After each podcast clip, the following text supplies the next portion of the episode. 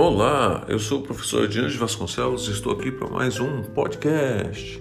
Inteligência artificial poderá prever e até evitar novas pandemias, prevê Kai-Fu Lee, segundo a matéria no O Globo. Com cada vez mais dados, sistemas inteligentes poderão perceber anomalias precocemente, afirmou o especialista. Rio. Mesmo com todos os avanços tecnológicos que temos hoje, o mundo não foi capaz de prever ou evitar o avanço do novo coronavírus que já matou mais de 350 mil pessoas. Mas é provável que esta seja a última pandemia graças à inteligência artificial.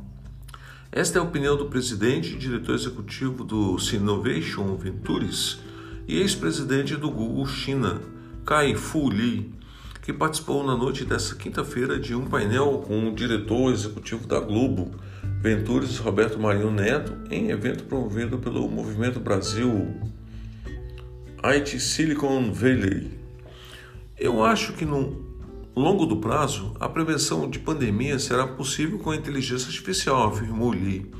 Nós usaremos roupas inteligentes, conhecidas como wearables, que produzirão dados e os enviarão para a nuvem, onde será possível perceber anomalias precocemente. Assim espera que a próxima pandemia possa ser prevista e evitada. De acordo com o especialista, reconhecido como uma das maiores autoridades em inteligência artificial, a própria crise que viveremos irá impulsionar o uso da tecnologia no campo da saúde. A telemedicina está, enfim, se tornando uma realidade, como forma de proteção aos profissionais de saúde e de aumento da eficiência.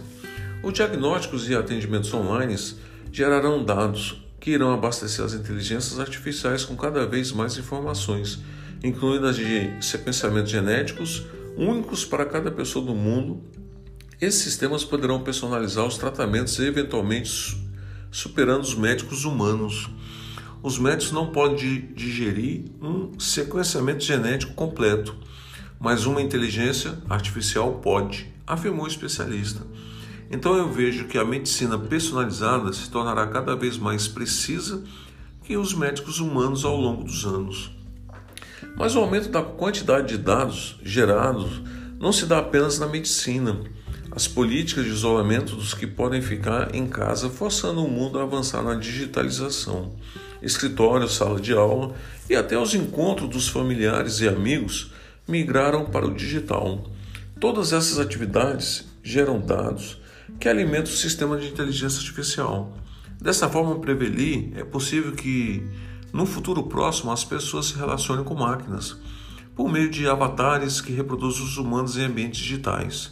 Sistemas inteligentes poderão, por exemplo, dar aulas ou palestras com a forma de uma aparência que estamos sendo acostumados pela quarentena. Fique com Deus e até o próximo podcast.